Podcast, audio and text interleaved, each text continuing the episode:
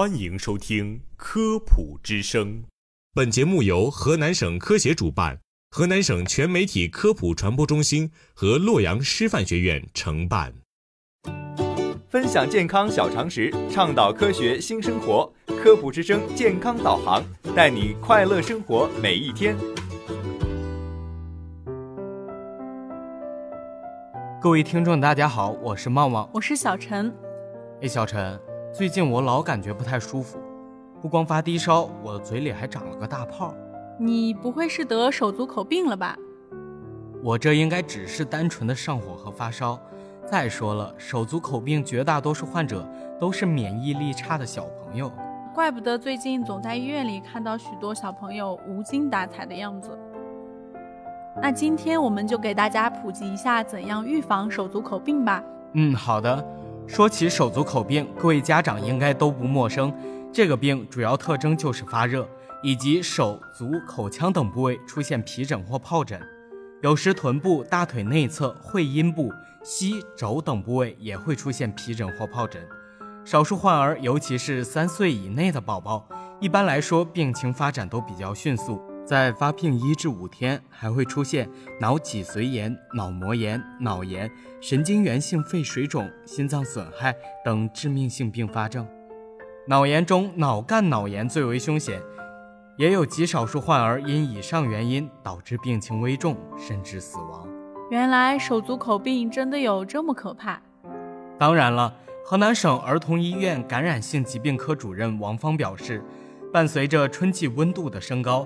最近一周，科室接诊的儿童也明显增多。现在门诊手足口病患儿每天有六十人次左右。根据往年的规律，每年三月以后，手足口病疫情开始出现上升，四至七月会迎来第一个发病高峰。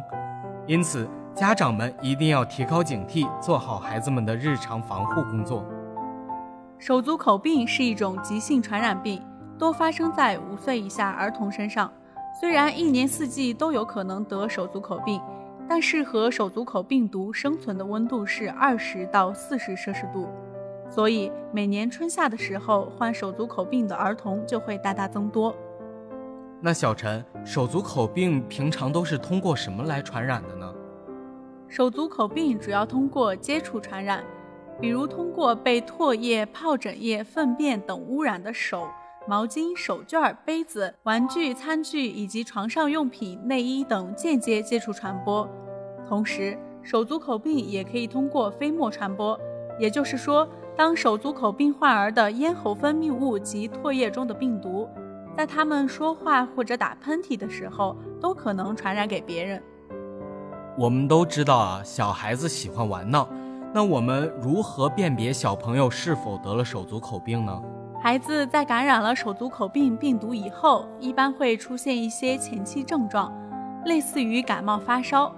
例如，有的孩子会发低烧、食欲不佳、神志萎靡、精神不好，随后会出现咽喉疼痛或者口腔的干燥，接着就逐渐在口腔黏膜面出现一到三毫米大小的水泡，在二十四小时以内，这些水泡就会变成溃疡。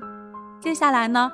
孩子的手脚上及其他皮肤就会出现水泡一样的疹子，这些疹子是在表皮下，水泡比较厚、比较坚实，跟一般的疹子不太一样，而且长在手指和手掌的边缘部位。当然了，并不是所有的患儿都会出现全部的症状，一些孩子只是发低烧，口腔里面出现疹子。那孩子们在打了手足口病疫苗以后，就不会再患病吗？呃，目前最可靠、最有效减少重症手足口病发生的手段就是接种疫苗。现在已经成功研制出了预防 EV71 病毒感染的疫苗了，能够预防重症手足口病。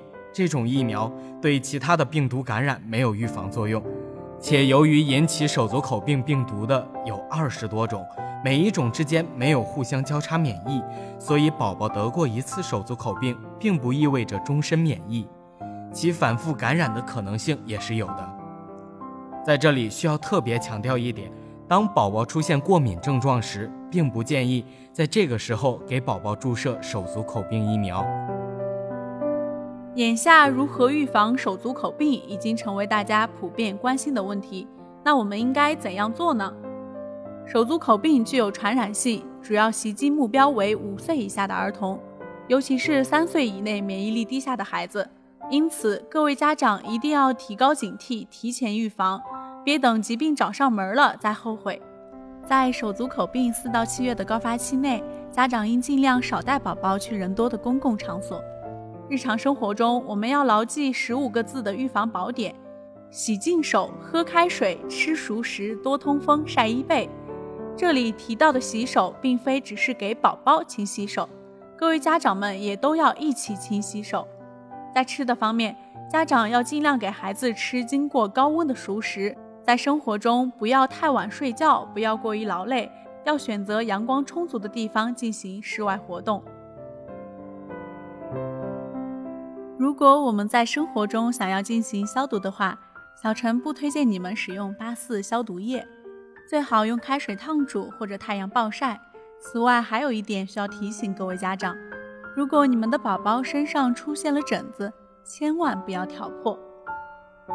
在最后需要特别特别提醒的是，当宝宝出现体温持续高于三十九度以上，常规退热效果不佳，并且有精神差、嗜睡、呕吐、肢体抖动等神经系统表现，以及心率、呼吸异常、出现四肢发凉、皮肤花纹等情况时，家长一定要立即带宝宝到医院进行救治。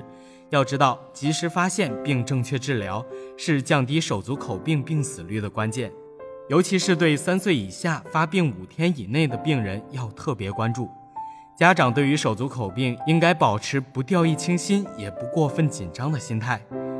茂茂在这里提醒各位家长，一定要及时关注宝宝的身体情况，避免春季病症多发期带来的危险。